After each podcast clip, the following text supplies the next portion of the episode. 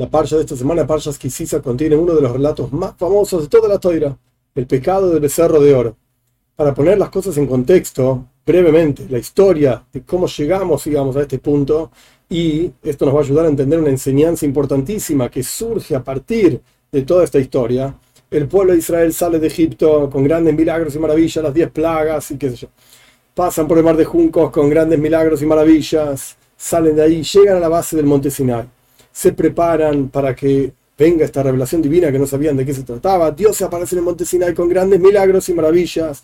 Habla desde ahí, el monte estaba humeante, la gente temblando, impresionante. Terminó ese evento de la entrega, digamos, de la Torá, con los diez mandamientos escuchados de la boca de Dios directamente.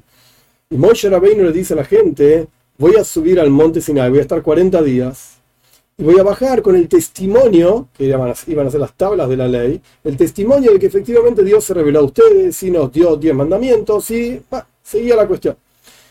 En la práctica, llegaron 40 días, pasaron 40 días y Moisés Rabbeinu no bajó y la gente pensó, ¿se murió?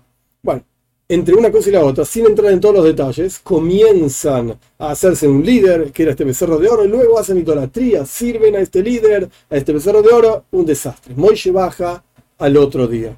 ¿Por qué Moisés baja al otro día? Porque Moisés había dicho 40 días y 40 noches, o sea, días completos que incluyen la noche.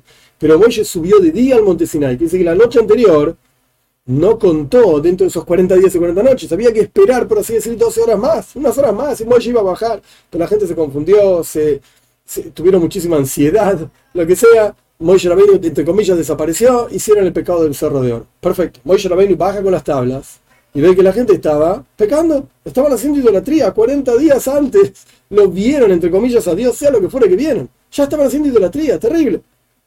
Moisés Rabbeinu rompe las tablas y hay montones de explicaciones de por qué rompió las tablas. Suena, si uno ve solamente el texto, Moisés estaba enojadísimo, indignado.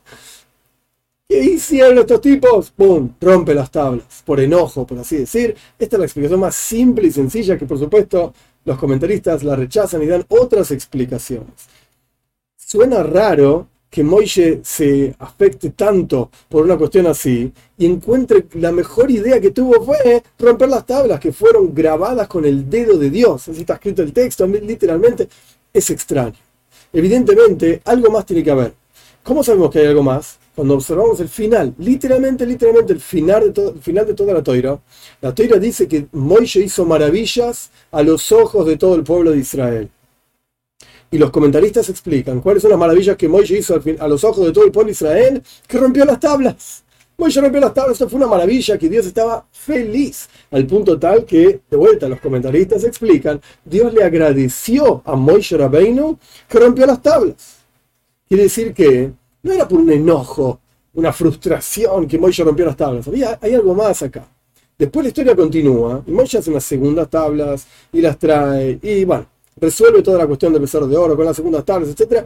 Y en la práctica, esto para cerrar, digamos, lo que tenemos que tratar de entender, en el arca, en donde se guardaron las segundas tablas, no solamente estaban guardadas las segundas tablas, sino que también estaban guardadas las partes rotas de las primeras tablas. Quiere decir que, momentito, por una razón especial Moisés rompió las tablas. Dios le agradeció que rompió las tablas y encima dijo, esto hay que guardarlo, dijo Dios. Y Moisés por supuesto que cumplió, esto hay que guardarlo para toda la posteridad, para que todo el mundo sepa que las tablas valen y las tablas rotas también valen. ¿Qué podemos extraer de esto? Cuando Moisés Rabbeinu sube al monte Sinai, Dios entregó la Torah, recién entregó la Torah, la gente estaba excitadísima con Dios, etc.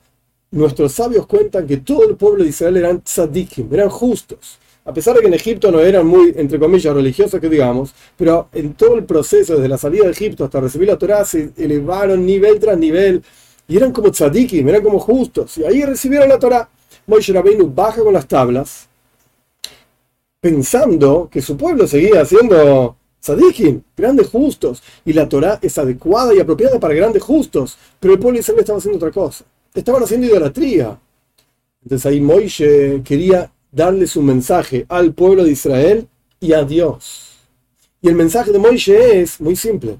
¿No pensás que el judaísmo, la Torah, la observancia, las mitzvot, etcétera, etcétera, es para tzadikim? ¿Es para grandes justos? ¿Es para personas de nivel espiritual extremadamente elevado, pero no sirve para alguien que está, que está roto, para alguien que tiene cosas que tiene que mejorar en su interior, para alguien que está quebrado, por así decir, Moishe Rabbeinu quebró las tablas, explicando, dando este mensaje de que incluso ante situaciones en las cuales la persona es consciente y a veces es inconsciente de que está quebrado, hay algo que no está bien conmigo. A veces uno ni siquiera sabe qué es lo que no está bien, pero en la práctica la persona es consciente de que hay algo que no está bien, estoy quebrantado, estoy quebrado, siento que no tengo relación con Dios, siento que no responde mis plegarias, no me escucha.